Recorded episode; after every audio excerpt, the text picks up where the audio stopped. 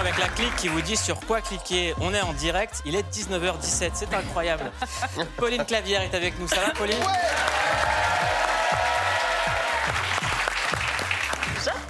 J'ai rien dit. Tu Oh, rigoles mais je t'attends.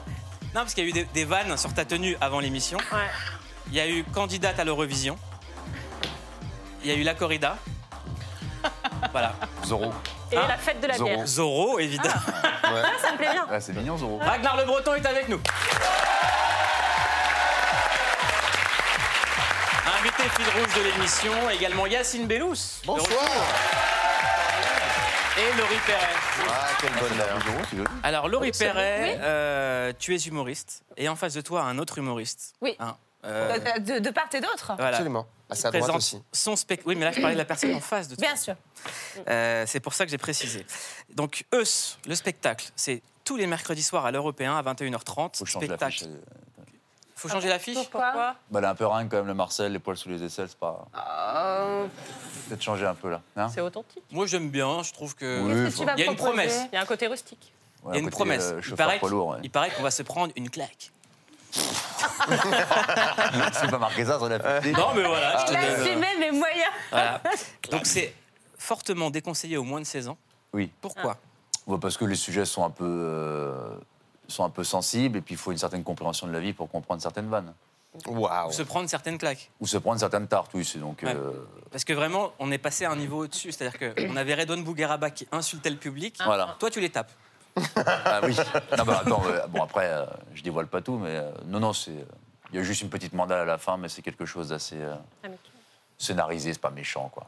Non, surtout, il y a énormément de blagues. On rit beaucoup, beaucoup, beaucoup. Parce que, je te dis, Ragnar Le Breton, c'est une des personnes les plus drôles au monde, avec un des parcours les plus incroyables. On est très content de t'avoir. Merci, Mouloud. Au sommaire de l'émission, on reviendra sur ton combat annulé de MMA et sur ce nouveau spectacle. J- Oh là, c'est quoi ça Ouais, c'est toi. C'est Ah, moi, là, il veut- ah, non, non. J- Ta moins- photo de passeport. il veut J- dire moins sur 500 l'école. jours avant l'ouverture des JO 2024 de Paris. Et dans un instant, on va recevoir la championne française de surf, Joanne Yeah. Defay, qui figure parmi les espoirs de médaille française, et le créateur Stéphane Ashpool, qui vient d'être nommé directeur artistique de l'équipe de France. Et on va parler de quelque chose qui vous tient tous à cœur, c'est l'amour chez les adolescents avec la sociologue Isabelle Claire. C'est un sujet qui passionne depuis toujours, comme on peut le voir dans ce reportage de 1980. Pour parler comme eux, il faut dire qu'ils sont assez cool, les teenagers des années 80. Héritiers de l'épopée 68 arde, ils swingent en cadence avec des looks clean, baba ou punk. Ceux que nous avons filmés dans cette boom, une appellation devenue désuète, on appelle plutôt ça une soirée, n'ont pas plus de 14 ans. Est-ce que les garçons et les filles de 15 ans couchent ensemble en 82 Non, ou est-ce qu'ils ne on font fait- que C'est flirter des booms. C'est des booms, c'est pas, euh, c'est pas des partout. Non, ça, ça dépend. Dire, c'est pas. euh, on peut pas dire oui, on peut pas dire non, c'est pas une généralité. hein. Ça dépend des gars. Alors est-ce qu'on flirte beaucoup dans les booms? En général, oui. Laurie, tu flirtes toujours, toi, Bien sûr, dans les booms tout à fait. Voilà. Euh, avec... On est avec Isabelle Claire. Bonsoir Isabelle Claire. Bonsoir. Vous êtes sociologue et directrice de recherche au CNRS. Vous venez de publier Les choses sérieuses, enquête sur les amours adolescentes aux éditions du Seuil. Et vous avez enquêté pendant 20 ans sur les amours des adolescents. Vous dites que nos premiers amours sont des expériences si fortes qu'on en perçoit encore des résonances une fois adulte. Qu'est-ce que ça veut dire? Bah, ça veut dire qu'en fait, la fin de l'adolescence, c'est le moment où, euh, comme me l'avait dit une fille sur mon, mon premier terrain, c'est le moment où on passe de la théorie au TP. Votre premier terrain, c'est quoi C'est pas le rinté, vous étiez pas Non. à côté d'un terrain, four. le hein. terrain en sociologie, c'est euh, le lieu en fait où on fait où on fait l'enquête. Et cette euh, voilà cette gros cette enquête qui a duré très longtemps, elle était euh, fondée sur trois terrains. Le premier au début des années 2000 dans des cités d'habitat social en banlieue parisienne. Le deuxième en, en milieu rural, donc toujours dans les classes populaires, mais cette fois en milieu rural. Et puis le troisième terrain, je l'ai fait dans la bourgeoisie parisienne, autour du 17e et du nord du, du 16e arrondissement. Voilà. Est-ce que l'amour diffère euh, en fonction des classes sociales?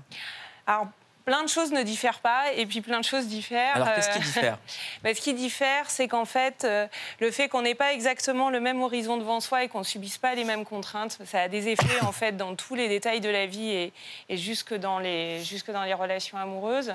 Euh, D'abord, il y a des contraintes matérielles qui font qu'on on ne peut pas vivre les mêmes choses, on peut pas. euh, voilà. Et puis, le- il y a quelque chose qui est important en fait et qui là pour le coup est dans tous les milieux sociaux, c'est qu'on rencontre en fait l'amour dans son propre milieu social. Et ça, c'est toujours vrai à l'âge adulte, y compris avec euh, Tinder, les réseaux sociaux, etc. Et c'est la belle et encore le plus clochard, ça vrai. peut pas euh, exister.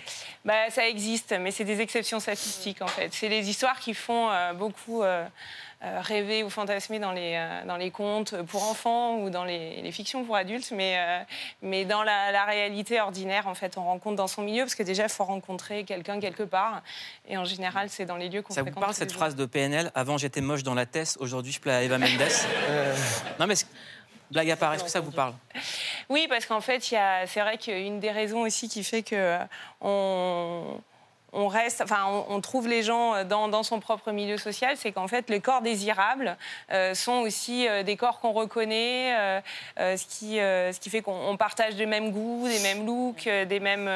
voilà, il faut partager des choses en fait, puisque comme dans le couple hétérosexuel, il y a la différence des sexes qui est conçue comme un truc insurmontable. Les filles c'est comme ça, les garçons c'est comme ça, etc.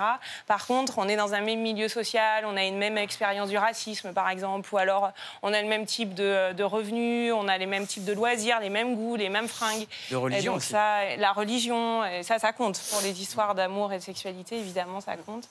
Euh, plein de choses en fait qui font qu'on peut euh, partager. euh, Ce qui est hyper intéressant, je trouve, avec votre livre. Donc déjà bravo parce que c'est un vrai travail d'enquête, euh, voilà, mais c'est très accessible. Et ce qui moi m'a particulièrement ému, c'est le fait qu'il y ait beaucoup de témoignages en réalité, donc de toutes ces personnes que vous croisez sur les différents terrains dont vous parlez. Euh, et on découvre finalement qu'il y a pas mal de, de points communs. Et celui qui m'a le plus touché, c'est celui de la rupture, du premier chagrin d'amour. Et on retrouve presque, je dirais, dans le passage de l'enfance à l'âge adulte, cette espèce de sevrage qu'aurait euh, une mère avec son enfant. On sent que c'est une rupture tellement douloureuse, en fait, euh, qu'on se rappelle tous nos premiers chagrins d'amour, la violence que ça a pu être. Et ça, ça a l'air assez universel. Ouais, c'est quelque chose qui, re- qui revient beaucoup. Ou les Alors, premières crampes hein, aussi. Ouais, mais le premier chagrin d'amour, en vrai, c'est pour la personne quittée que c'est dur. Parce que pour la personne qui quitte, Oui. c'est quand même plutôt euh, l'avenir qui s'ouvre à nouveau. Quoi. Donc, euh, et c'est ça qui est dur aussi pour la personne quittée. C'est pas seulement qu'on perd l'amour, parce que parfois on n'aime plus soi-même. Mais on n'avait pas prévu de quitter. C'est le, le droit de veto, le fait que ça nous échappe et que euh, et qu'on se retrouve sans rien, sans l'avoir décidé. C'est pas démocratique pour ça. euh, là, on, dé- on négocie rarement en fait euh, la rupture. C'est euh, c'est à un moment donné, ça tombe et ça, ça peut être en effet très mal vécu pour la personne, pour la personne qui est quittée. Ah. Celle qui quitte, parfois, à l'inverse, elle a l'impression qu'elle ressent rien du tout et elle se sent un peu euh, bizarre de rien ressortir parce qu'elle avait, elle avait quitté longtemps avant, en fait, euh, avant de dire. La quitteuse ou le quitteur. Ou le quitteur, Ouais. la quitterie. Est-ce qu'il y a toujours euh, de la pression Euh, Moi, quand j'étais adolescent, il y avait un peu le, jugement de genre. euh, euh, ouais, je suis toujours jeune dans ma tête. Non, moi, moi j'ai euh, 41 ans. Mais quand j'étais jeune, donc ça remonte à quelques temps, il y avait un peu la pression de genre. euh, les gens qui font leur première fois assez tôt, fallait faire sa première fois, puis c'était cool de faire sa première fois. Moi, j'ai fait ma première fois très tard, je l'ai fait à 20 ans. Mais est-ce qu'il y avait de la, est-ce qu'il y a encore la pression qu'il y avait à l'époque sur ce truc de ah t'es puceau Alors ça, pour les garçons, hein, il faut le faire Ouais, assez pour les garçons, Ouais. entre garçons, c'est vrai. C'est vrai c'est très que différent. il y a très non, peu de meufs mais- qui étaient là, Eh, puceau c'est vrai que c'était les, c'est vrai que c'était les, les- les garçons et c'était un peu, un peu gras, un peu genre ah t'es nul, Ouais. toi. Voilà. plein de garçons le disent, il faut s'en débarrasser en fait. Il faut le faire et comme ça après on peut le raconter à deux trois copains et c'est terminé. Et ça c'est clair qu'il y a une pression hyper forte en Et fait. toujours actuellement, Ah oui, malgré toujours les. actuellement. Oui, oui, je trouve oui. qu'on est, on, on a beaucoup plus d'informations, les gens font plus gaffe et c'est toujours le cas en ce moment. Oui, parce qu'il faut grandir. Il faut arrêter d'être un enfant. Il faut, euh, faut sortir ok, de l'enfance. Il faut être un vrai mec. Il faut devenir un homme. C'est ça. Donc euh, ça, ça reste un enjeu euh, très très fort. Et ça, pour le coup, dans tous les milieux sociaux. Ragnar. Pardon. Non, mais t'étais- quand t'as vu le livre, toi, t'étais interloqué. c'est ça, ça- Non, moi, ça m'intéresse, tout ce qui est sociologie, etc. Je suis pas une lumière non plus, hein, mais j'ai des. euh, j'ai- J'aime bien les, les débats comme ça, ça m'intéresse. Parce que toi, t'as as rencontré ta femme très très tôt. Moi, je suis avec ma femme depuis que j'ai euh, 18 ans, ouais. D'accord. Donc Voilà. euh, c'est un couple adolescent qui a duré. C'est un couple adolescent qui a duré. Et il y en a. Ouais. Oui, il y en a, Ouais, ouais. Est-ce que c'est une exception Alors une exception, euh, oui. Statistiquement. Ouais. Oui, c'est une exception statistique, c'est-à-dire que, euh, enfin, il y en a, mais qui durent. Enfin, je sais pas quel âge vous avez à vrai dire, mais euh, Peu importe. qui durent un peu quand même. Euh, oui, oui, c'est une exception statistique. Ce qui caractérise euh, la période contemporaine, c'est que, en tout cas, c'est pas forcément votre cas, mais euh, on, on reste pas le, le premier, euh, la première personne avec qui euh, on sort, euh, éventuellement fait du sexe, c'est pas la personne avec qui ensuite on passe sa vie, alors que c'était vraiment la caractéristique euh, jusqu'aux années 60-70. Et, euh, et de- depuis, c'est plutôt devenu euh, l'exception. ouais. Vos titres, ils sont hyper percutants. Il y en a un qui m'a particulièrement euh, touchée, c'est Devenir une femme sans être une pute. C'est carrément un des titres. Euh, et ça dit beaucoup de choses, en fait. Ça veut dire que depuis toutes ces années, être une femme, c'est encore essayer de s'émanciper, se libérer quand on vieillit, quand on grandit, des préjugés, de la réputation. C'est un enjeu qui n'a jamais, euh, qui n'a jamais cessé, en fait, pour les femmes. Ouais, qui est toujours très très fort. C'est-à-dire les garçons, il faut devenir un homme, il faut ça. grandir, etc. Vous dites surtout pas un PD. Voilà, pas un PD, donc un vrai mec euh, qui assure, euh, voilà. Et, euh, et pour une fille, il faut grandir aussi, mais la métamorphose de fille à femme, elle, elle est chargée du, du stigmate plutôt de, de la pute, c'est-à-dire la pute, c'est la fille qui est pas amoureuse, qui prend les, qui change de mec comme de chemise, qui prend le pouvoir en fait dans la relation de désir. Et donc ça, ça reste quelque chose qui est fortement Ça, ça, euh, ça sanctionné. n'évolue pas avec les générations? Ça, ça a toujours la peau dure? Ça a la peau dure. C'est-à-dire, ça- ça- il y a des choses qui bougent, hein, évidemment, et puis c'est plus ou moins dit. Et, à la- et ce qui a changé, en fait, c'est qu'on peut attendre des filles qu'à un moment donné, euh, voilà, il ne s'agit plus forcément d'être vierge au mariage. De toute façon, le mariage euh, a quand même énormément régressé. Donc, il y a aussi une fille est censée savoir faire à un moment donné. Mais voilà, il faut pas prendre l'initiative. C'est le garçon qui doit la prendre, l'initiative. Et ça, c'est pas facile d'ailleurs, parce qu'il faut, euh, faut faire le premier pas, il faut se jeter à l'eau, et les filles, elles doivent se retenir. Il faut, euh, il faut attendre. donc, il y a tout un, un délai à faire. Évidemment, le délai, il n'est pas écrit dans un manuel de bonne pratique, donc on se plante souvent. C'est le principe de la norme sociale, c'est qu'en fait, on, on sait, on sent, mais on ne sait pas exactement parce que c'est pas clairement. Et est-ce que des évolutions sociétales comme euh, MeToo ou le mariage pour tous ont fait évoluer les mœurs? Est-ce qu'on en Oui. voit les, les premiers, les premiers effets? Alors MeToo, c'est un peu récent en fait. hein. Enfin, même si MeToo lui-même, c'est le, produit d'un processus en fait euh, long, mais euh, euh, on sent bien que les, la question du consentement, euh, il y a des questions qui sont dites. La question des violences sexuelles, en fait, qui était restée quand même un tabou, là sort et plus dit, c'est plus normal d'en parler. Après, dans les pratiques ordinaires, c'est-à-dire comment ça se passe, la drague, comment ça se passe une fois qu'on est tout seul. Là, les choses sont plus lentes. Ce qu'on ce qu'on remarque, et ça, c'est tout le temps comme ça en, en sociaux, c'est un peu plus lent. Et si on le prend de l'autre côté, Ouais. à savoir du côté des parents, Ouais. euh, est-ce qu'il y a des, des pratiques qui ont changé, des bonnes ou des mauvaises pratiques pour consoler un enfant ou pour euh, établir un dialogue ou pas avec lui? Quelle, quelle distance il faut mettre en fait? Alors, ça dépend un peu des parents, évidemment. Ça dépend le rapport que les parents ont à tout, ont à, à tout ça. Il y a une panique morale assez forte chez les parents parce qu'ils savent qu'il y a plein de choses qui vont leur échapper parce que tout ça se passe en gros quand même essentiellement dans leur dos. Enfin, plus ou moins, hein, mais Ouais, euh, voilà. Il y a une très grande gêne à parler de sexualité et ça, je l'ai retrouvé euh, avec des variations hein, en fonction des lieux. Mais en gros, on peut parler de contraception, par exemple. Alors ça, c'est une façon de parler de sexualité euh, en famille. manière et, médicale, un peu. Voilà, c'est ça. Le médical permet d'éviter un peu la question Ouais, morale. on parle de santé sexuelle. c'est ça. Parce que parler de, de sexualité, c'est se mettre soi-même un peu euh, tout nu, en fait. hein. donc, euh, on fait pas trop ça dans la famille. Euh, donc, voilà, il y a des choses qui sont compliquées, en fait. Est-ce qu'on peut donner des conseils aux parents, peut-être Est-ce qu'on peut lire des choses Est-ce qu'on peut aller se renseigner pour essayer de créer ce dialogue qui est hyper important? Comment on peut faire quand on est parent? Alors, je pense qu'il y a deux choses. C'est-à-dire, on peut créer du dialogue, ça c'est hyper important, et notamment sur tout ce qui concerne euh, les affects, le chagrin, etc. Enfin, autoriser que ce soit dissible et que les parents aient pas, euh, ne minimisent pas forcément en disant, mais tu sais, ça va passer, t'en verras d'autres. Ce qui est une façon de, de se protéger soi-même, en fait, du... parce que c'est dur de voir son enfant souffrir. Parler de sexualité, je pense que c'est important, et puis se dire aussi que c'est pas aux parents de tout faire, en fait. Parce qu'il y a des choses qui peuvent se dire la société aussi, je ne sais pas si vous êtes d'accord, mais euh, parle quand même énormément de sexe euh, par rapport à avant. Je pense que les enfants aussi ont envie de découvrir ça plus tôt. C'est une tentation qui est plus forte. Je si vous êtes d'accord, on parle de cul partout quand même. hein, euh. Ouais, mais en vrai, Globalement, en vrai, c'est vrai, c'est euh, c'est l'âge au premier rapport sexuel n'a pas bougé depuis, N'a pas euh, bougé, non, ça, depuis veux savoir, 40 ça a ans. pas évolué. Le premier baiser, oui. Le premier baiser est plus tôt. Ouais. Euh, C'est C'est-à-dire là, il est autour de 13 ans, en moyenne. hein. Il y a toujours des gens. Mais je trouve que le rapport au sexe est quand même euh, dans la société quand même hyper présent. L'accessibilité est plus. Non même les Mais il a toujours été quand même. Ah mais là maintenant tu fais Sauf de qu'avant, quand yaourt. même, quand on allumait euh, la télé dans les années 80, il y a quand même vachement plus de À nanas. ton époque, tu veux dire trash quand même. Oh Ah, mais là, je trouve l'accessibilité, je trouve les sites de cul, euh, les, euh, Tu vas sur YouTube, enfin non, mais sur TikTok, tu fais le truc, ils ont tous le cul à l'air. Enfin, c'est un truc. Il y a euh, plus d'images. Il y a plus de. Non, mais c'est vrai, euh, il y a un truc aujourd'hui où le sexe est hyper Non, décomplexé. mais même quand on regarde euh, euh, des émissions de télé-réalité euh, C'est un enfer, chaînes, euh, ouais. C'est que des corps. Non, mais c'est vrai qu'aujourd'hui, tu peux réussir ta vie en ton cul. des, euh, c'est non, que mais des gens à moitié à Walp qui parlent de, ça, quoi. Ouais. Non, mais des gens qui sont des stars parce qu'ils ont montré leur cul. hein, euh. Il faut avoir un, un joli cul. si Non, je mais, peux non, me mais en vrai de vrai, c'est Voilà. vrai. C'est pas- Bah, Bah, il y a une prolifération d'images sur tout, à vrai dire, hein, pas que sur le sexe. Non, même pour les hommes aussi. hein, Ouais, Il y a ouais. des hommes maintenant qui sont là, ils se mettent à poil au bord d'une piscine, huilés. Enfin, bon, Moi, ça marcherait pas. Moi, je te le dis clairement. Donc, je pense qu'il y a quand même aussi une qualité hein, nécessaire. je trouve qu'aujourd'hui, c'est devenu même Ça ne fonctionnerait pas. le sexe, Ouais, mais ça fait longtemps quand même, parce que ça fait longtemps qu'on vend des voitures avec des femmes à moitié nues. Les yaourts euh. aussi. Non, mais je comprends le, côté, parce que c'est la prolifération d'images, mais en vrai, moi je suis assez d'accord que le sexe. euh, et peut-être quand on est un homme ou une femme, on le sent pas de la même façon Ah, Moi, des fois, ça me gêne un peu. quand même. mais, euh, mais ça fait longtemps, je pense qu'on. Le cul tout le temps. Bah, c'est parce que tu fais le ramadan. Non, non, mais attends. il est con, il est con. Non, non. Non, mais là, je trouve qu'il y a du cul partout, c'est vrai. Je trouve qu'il y a du cul partout.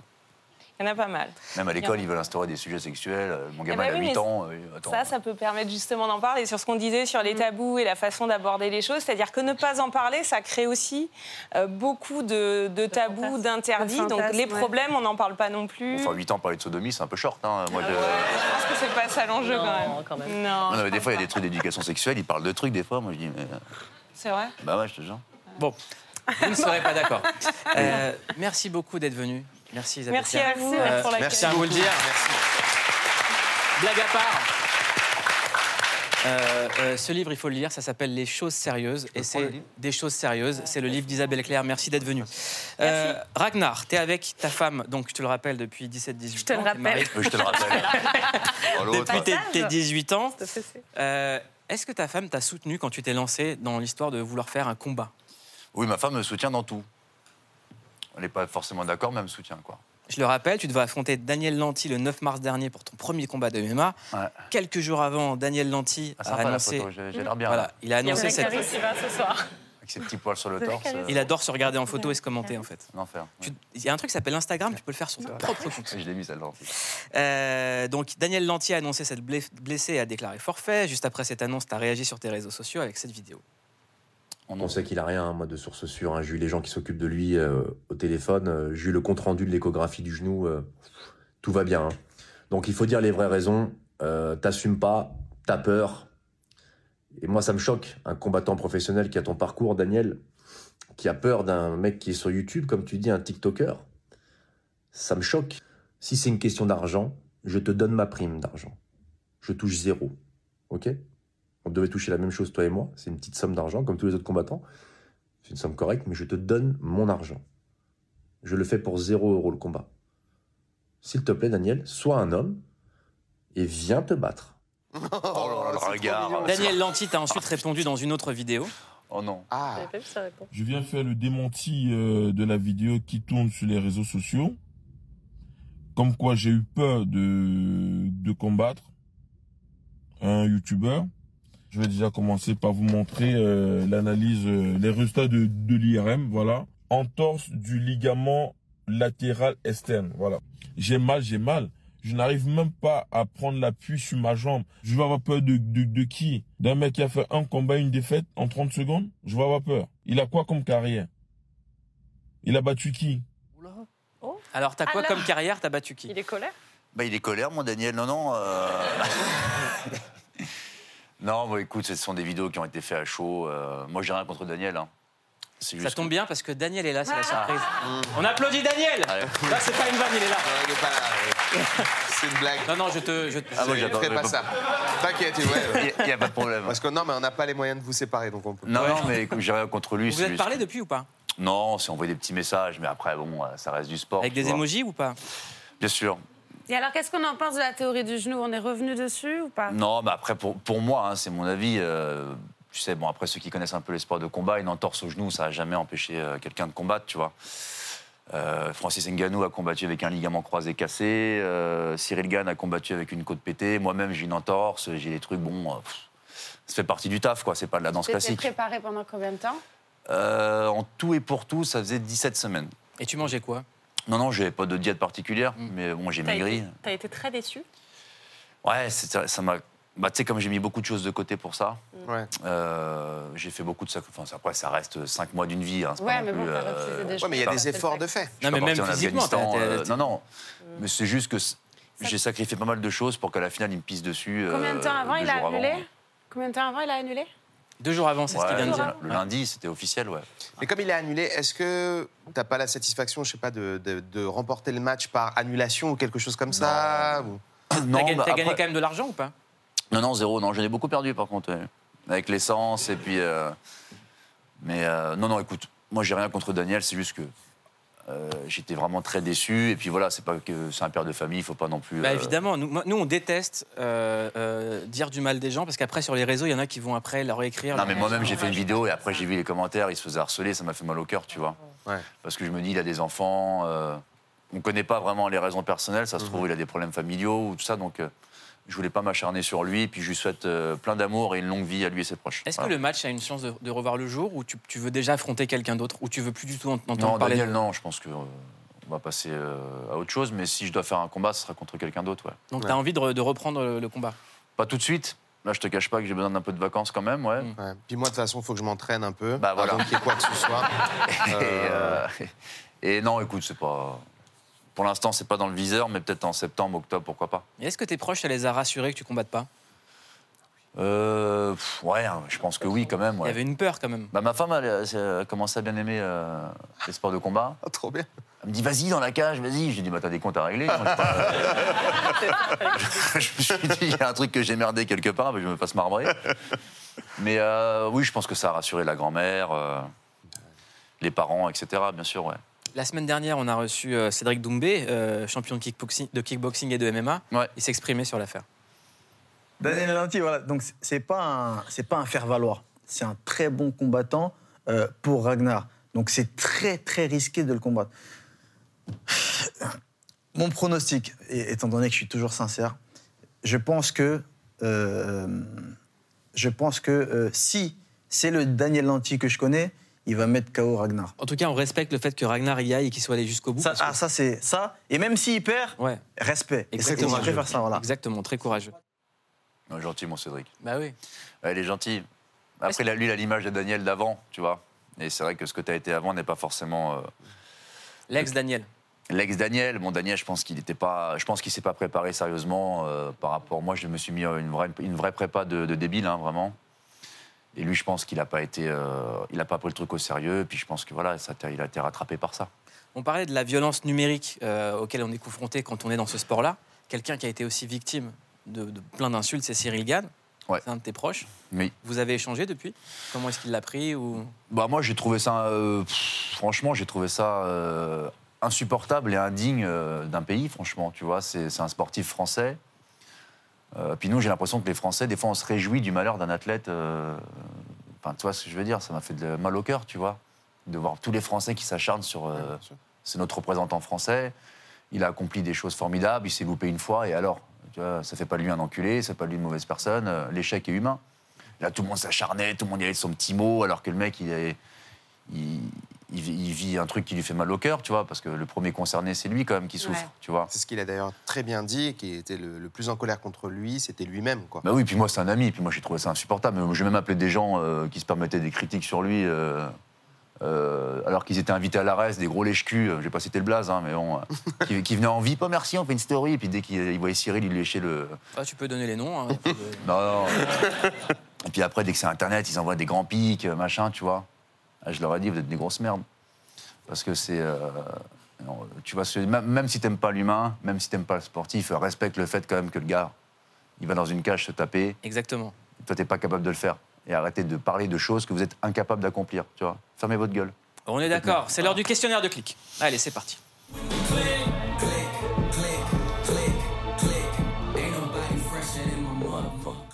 Alors, Ragnar, sur quoi tu cliques quand ça va pas fort? Euh, des vidéos des inconnus. Ouais. Eh. C'est laquelle t'as préférée Oh, bon, il y en a quelques-unes, hein, mais le, le Youpi Matin euh, me fait beaucoup rire. ouais. La première version, pas le. le- le- Oui. Voilà. Euh, sur quoi tu cliques pour te motiver? Sur quelle musique? Euh, sur euh, des chants de guerre vikings. Allez, on écoute. C'est pas celle-là. C'est pas ça? D'accord, très bien. Euh, un, clic, Hein un clic qui t'énerve. Un clic qui m'énerve. Un clic qui m'énerve. euh, il y a plein de trucs sur TikTok qui me cassent les couilles. euh, même les conseils beauté, euh, ou même les mecs qui veulent faire, tu les. qui te disent comment draguer une femme, espèce de prolo immonde. Te dit j'arrive avec ma Lamborghini et tu crois que ta gonzesse ça va résister Ah, je rêve de traverser l'écran et puis de lui mettre une mandale formidable. Mais euh, non, euh, oui, beaucoup de contenu sur Instagram m'insupporte. Des rap- tu parles des rappels religieux sur TikTok aussi? Oui, les convertis depuis deux jours euh, qui t'expliquent, euh, qui te font des rappels religieux sur TikTok avec un regard vitreux, euh, plein d'émotions alors qu'ils connaissent rien. Ça, ça m'énerve beaucoup. oui. Un clic pour nous présenter quelqu'un de ta clique, quelqu'un que tu veux nous présenter. Un clic pour présenter quelqu'un de ma clique. Oula. Euh, un Instagram, tu veux dire Ouais. Ah, Qui c'est qui a. de- Putain, j'avais dit qui T'as dit Greg MMA. Ouais, Greg MMA, parce que je trouve qu'il fait un super contenu. Et puis euh, Paul Lydie, le petit blond là. Ah oui, super. Polo. Ouais. Voilà. Il- Polo. Il, est su- il est super Polo. Il est super polo. Euh, sur quelle série tu cliques en ce moment? Je suis sur You, le barjo là, tu sais, qui suit les. Nanas Il a une tête de barge, il est immonde. ouais. Mais elle est Euh, super la série, j'aime bien. Alors, Ragnar Le Breton, moi je clique sur une chose, c'est ton spectacle à l'européen et ça s'appelle. Eus. Et exactement, tu peux nous le faire? Oui, bon bah. Eus. Voilà, c'est parti. Tous les soirs, on vous recommande sur quoi cliquer. Aujourd'hui, on clique sur une série documentaire qui s'appelle Make or Break au sommet des vagues et on aura Joanne Defay, meilleure surfeuse d'Europe, et Stéphane Ashpool, Ashpool qui va habiller les athlètes au JO. Je paye connerie. hein. Three, two, one. Prenez la vague sous la planche des grands noms du surf professionnel. We are looking for surfers to be pushing the level of the sport. Le légendaire Kelly Slater, 11 fois champion du monde. Stéphanie Gilmore aux 7 titres mondiaux. La fratrie des Prodigy White. Ou encore la championne olympique Tatiana Weston Webb. Make or Break au sommet de la vague capture la vie de ces athlètes en tournée à travers le monde. The Oi Rio Pro is on here in beautiful Saquarema. The Tahiti Pro, the final stop. Welcome back to Peniche, Portugal. Pour cette deuxième saison, signée là encore par les réalisateurs de Formula One, vivez les déceptions et les coups durs, mais aussi leurs plus beaux exploits Unbelievable. You don't see that every day. That wasn't really in the playbook. De l'anthologique Pels Beach sur la côte australienne à la célèbre vague hawaïenne Pipeline. Pipe is the most challenging wave on the planet. It really is a wave that you can die at. Suivez le parcours de ces riders de haut niveau pour remporter le titre de champion du monde. It feels like what you were meant to do in life. Avec nous On peut dire que c'est un membre de la clique, hein. il est toujours autour de nous, c'est quelqu'un qu'on côtoie et qu'on suit. Stéphane Ashpool, créateur de mode, euh, vous venez d'être nommé directeur artistique chargé d'habiller les athlètes des équipes de France pour les Jeux Olympiques et Paralympiques qui se dérouleront à Paris en 2024. Félicitations. Concours Victoire. Bonsoir Joanne Defay, vous êtes la meilleure surfeuse d'Europe, la troisième meilleure surfeuse du monde et vous êtes l'un des espoirs de médaille française au JO 2024. Oui, bonsoir tout le monde. La classe Vous avez 29 ans, vous préparez donc pour les JO, mais vous êtes blessé au pied droit. Qu'est-ce qui s'est passé Oui. Alors, Alors, euh, je un suis- coquillage non, je suis tombée bêtement à accident euh, et je me suis fracturé les trois métatarses du pied droit. Donc, euh, bah, sur le papier, ça fait un peu peur, mais ça va. C'est d'ap- d'après le corps médical, euh, c'est une fois que c'est solide, euh, voilà, on peut repartir. Parce voilà. que les JO, je le rappelle, c'est dans 500 jours. Vous avez une chance d'y Ouais. être ou pas? Normalement, euh, ouais, ouais, j'ai. C'est pas les, c'est pas encore fait, mais euh, j'ai mon ticket normalement pour les Jeux parce que je suis sur, je suis la seule française sur le World Tour, euh, donc euh, ça devrait le faire. Alors, j'ai une question. Les JO, c'est à Paris. Où est-ce que vous allez surfer? À 10 000 km, peut-être même un peu plus, à Tahiti, sur le spot de Tupo. D'accord. C'est pas dans la Seine. On est d'accord. Parce que je vous aurais prévenu contre deux, trois galères chimiques. Euh, c'est clair. les trucs. Et T'as déjà Ouais, surfé non. à Nazaré? Non, jamais surfé à Nazaré. C'est. euh, T'as déjà vu Nazaré? Évidemment. C'est la plus grande vague, Tu peux rappeler euh, ce que c'est Nazaré? Bah, C'est un, en- c'est un endroit mythique de la Bible déjà. Déjà. C'est Non, le point de c'est départ. vrai Ah, là, je te surprends un peu, mon Mouloud. Ouais. Ah. Et, surtout là, qu'il y a les plus grosses vagues du monde, c'est ça, non? Exactement. Ouais, non, c'est vrai. La, la plus grosse vague surfée était à Nazaré. C'est euh, mais c'est un- c'est vraiment un autre sport. Je fais pas des grosses vagues. Ah, moi, tu fais des grosses vagues. Ouais, les grosses vagues comme Nazaré, va y avoir ma copine Justine Dupont, là, une française qui déchire dans les grosses vagues. Euh, Il faut souvent être accompagné en fait. Faut, euh, Un jet ski. Voilà, t'as un jet ski, t'as ta sécu. euh, C'est clairement, euh, c'est moi c'est du sport extrême que je fais, mais eux c'est du sport euh, Moi, je- extrême plus plus plus. Moi, je m'intéresse aux vagues. Enfin, je te dis ça, euh, mais je regarde. je vais la prendre pour un bar. Je- Non, non, mais tu sais, j'aime bien regarder les, euh, les vagues scélérates. Tu connais ça? C'est quoi ça? C'est quoi? Va- Ah. C'est les grosses vagues qui sortent de nulle part, là, les gens qui ont coulé plein de bateaux de pêche et tout. Tu connais pas? Elles sont scélérates, elles sont méchantes. oui, quoi. c'est ça. Vagues scélérates. Non, mais on arrête, on passe au Vagues existe. scélérates, c'est un très bon sujet. Les personnes qui me suivent. Ça existe Ouais, bah, c'est des légendes de pêcheurs, vous connaissez pas ça? Des vagues qui C'est sortent de des, nulle c'est grands bateaux qui, pêcheurs, qui mais tombaient Je suis chaud d'apprendre. et on savait pas euh, ce que devenaient les bateaux. Et en fait, euh, c'était des grosses vagues énormes qui sortaient de la norme et qui écrasaient des bateaux. Les vagues scélérates. Les vagues scélérates, voilà. Voilà. Elles étaient voilà. très mauvaises, elles Ah, étaient scélérates. Voilà. légende. hein. Euh, Stéphane Ashpool, on rappelle l'histoire. Tu crées euh, très tôt la marque Pigalle, Ouais. très impliqué socialement auprès des jeunes. Tu as créé un terrain de basket euh, dans le 18e arrondissement. Tu as Ouais. donné plein, plein de cours. Tu as été directeur artistique euh, euh, depuis très, très longtemps, baigné de culture. Tu as ouvert un club de jazz, tu fais mille trucs. Au moins, ouais. Et là, maintenant, Mhm. tu te retrouves directeur artistique et tu vas habiller les, les athlètes. Déjà, c'est cool que Mhm. les JO donnent ça à un jeune, ça fait plaisir. C'est pas, un- ça fait plaisir vu ton Jeune, parcours. jeune, Oui, on va dire que tu es on- jeune. Ouais. On ment, on ment. On est à la Let's télé. go, merde, on ment. Euh, comment, comment tu t'es retrouvé là-dessus et c'est quoi les, les enjeux et les défis pour habiller ces athlètes-là Bah, Parce déjà, qu'il y a- je- j'imagine qu'il y a des trucs des- techniques. Il y a beaucoup de trucs techniques. Déjà, je suis, je suis très fier. Euh, les JO à Paris, c'est quand même euh, costaud. Évidemment, il y, a, il y a beaucoup de sports à traiter, beaucoup de matières différentes, beaucoup de techniques différentes, un cahier des charges gigantesque, euh, beaucoup de beaucoup d'avis de gens qui connaissent pas forcément le style et certains qui sont très sympathiques et d'autres moins, mais la Ils plupart commencent sympas. déjà à mettre tout le monde à l'amende dans Voilà. le comité des JO. Non, non, je les embrasse. Oui. Je les embrasse tous. Ils étaient, ils étaient charmants et on n'a pas fini. Le challenge, c'était de, de les rendre le plus beau possible euh, en respectant. euh, en- en Bah, parce qu'il va falloir euh, Il y a habiller boulot. C'est ça. Ah ouais, ouais, il y a du Il va boulot. falloir faire une il va être facile à habiller, je pense. Bah nous on est à Tahiti, c'est facile en plus. Petite Bah, pour le surf, tu vois, on nous a demandé, la fédération, euh, de faire des renforts parce qu'il y a des coraux euh, à Tahiti et qui peut, qui peut les, les blesser. Donc, euh, tu vois, il y a sur chaque sport beaucoup de sujets comme ça à devoir euh, traiter qui accompagnent les matières, plus le style. Donc, ça fait beaucoup d'éléments. Euh, Johan, c'est quoi la plus grosse frayeur de votre vie? Euh, l'eau, euh, c'était en Australie, euh, un peu sur un. C'était assez gros, mais sans plus. Mais euh, je, je sais pas, je suis restée longtemps sous l'eau à un moment donné. Vraiment, j'ai eu la sensation de. J'étais la mince, mais je vais pas sortir, quoi. Et puis bon, bah, je suis sortie finalement. En fait, mais on a souvent peur, on a l'impression qu'on reste longtemps sous l'eau parce qu'on se fait bah, chahuter et, et qu'il y a un peu le stress qui monte. Mais en fait, euh, généralement, on reste quelques secondes sous l'eau, quoi. et quand, Max, on, et euh, quand on a une frayeur comme ça, est-ce qu'il faut tout de suite remonter sur la planche? Est-ce qu'il faut tout de suite vaincre sa peur? Euh, oui, oui, là, je suis restée dans l'eau. j'ai- Enfin, je savais que c'est ça. Il y, a eu plus, il y a souvent plus de peur que de mal, en fait. On sait que c'est un peu quand même dans la tête. Donc, euh, Jamais de requin? Euh, des requins aussi. Ouais, enfin, non, moi, j'en ai jamais vu. Alors, je sais pas si c'est parce que je veux pas les voir, mais c'est vrai que j'habite à La Réunion. Il y a eu un- il y a des gros. Ah, t'habites ouais. à La Réunion Voilà, donc. C'est les euh, requins marteau, non, tigre. euh, bulldog. Pas. Bulldog. Pas ça. Là, c'est vrai, il y a beaucoup d'attaques. Non, mais c'est vrai qu'il y, a eu- il y a eu pas mal. euh, c'est- Tu fais de tes soirées, en fait. Ah, moi, je- Les vagues scélérates. Les. Non, mais j'aime bien, mais c'est vrai qu'il y a beaucoup d'attaques de requins tigres à La Réunion. Euh, bah, tigre et bulldog, ouais, les Bulldog. deux. Mais euh, c'était. euh, Tigre et Bulldog. Mais non, Mais- mais. Et je crois, je crois qu'à un moment donné, c'était le débat, c'est qu'ils n'autorisaient pas la chasse de ces requins-là.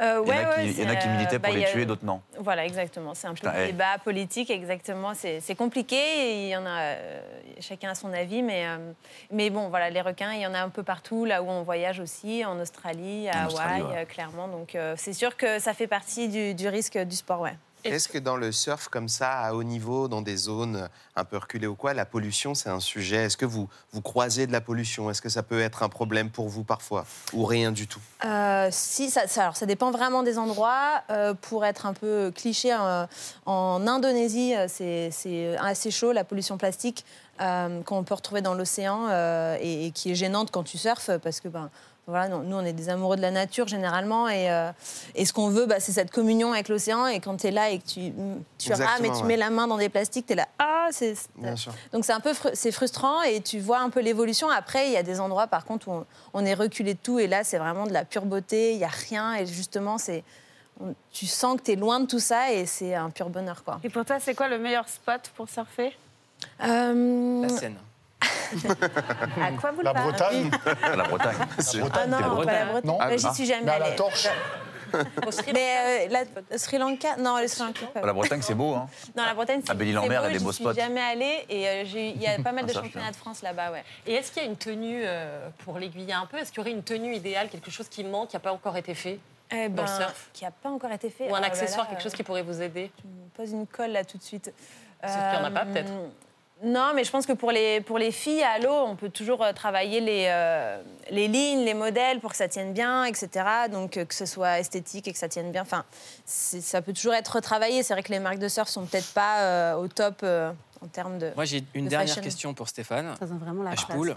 Je sais que ton traumatisme esthétique d'enfance, c'est la Dream Team.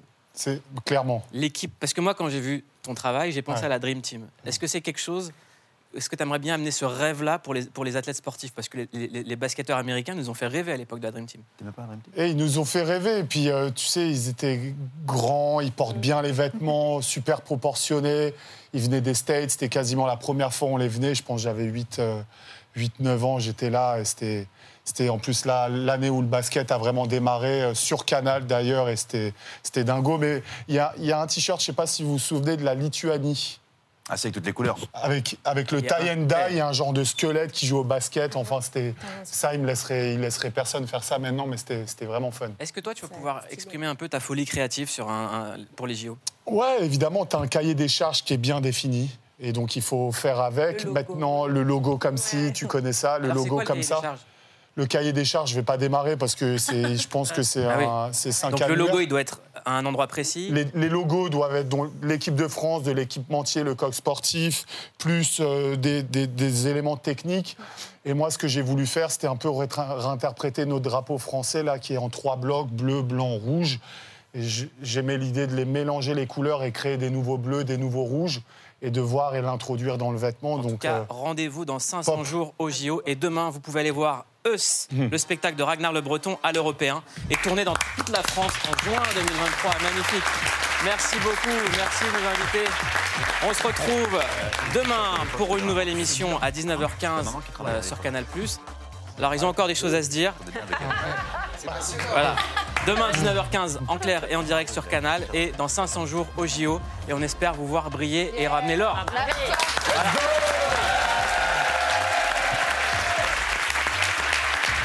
Bonne soirée. Tout de suite en aparté, et puis après en aparté, vous connaissez. Et vendredi sur Canal, le concert de Juliette Armanet en direct, que je vais regarder avec mon copain Jean-Marc Jurami. Bonne soirée.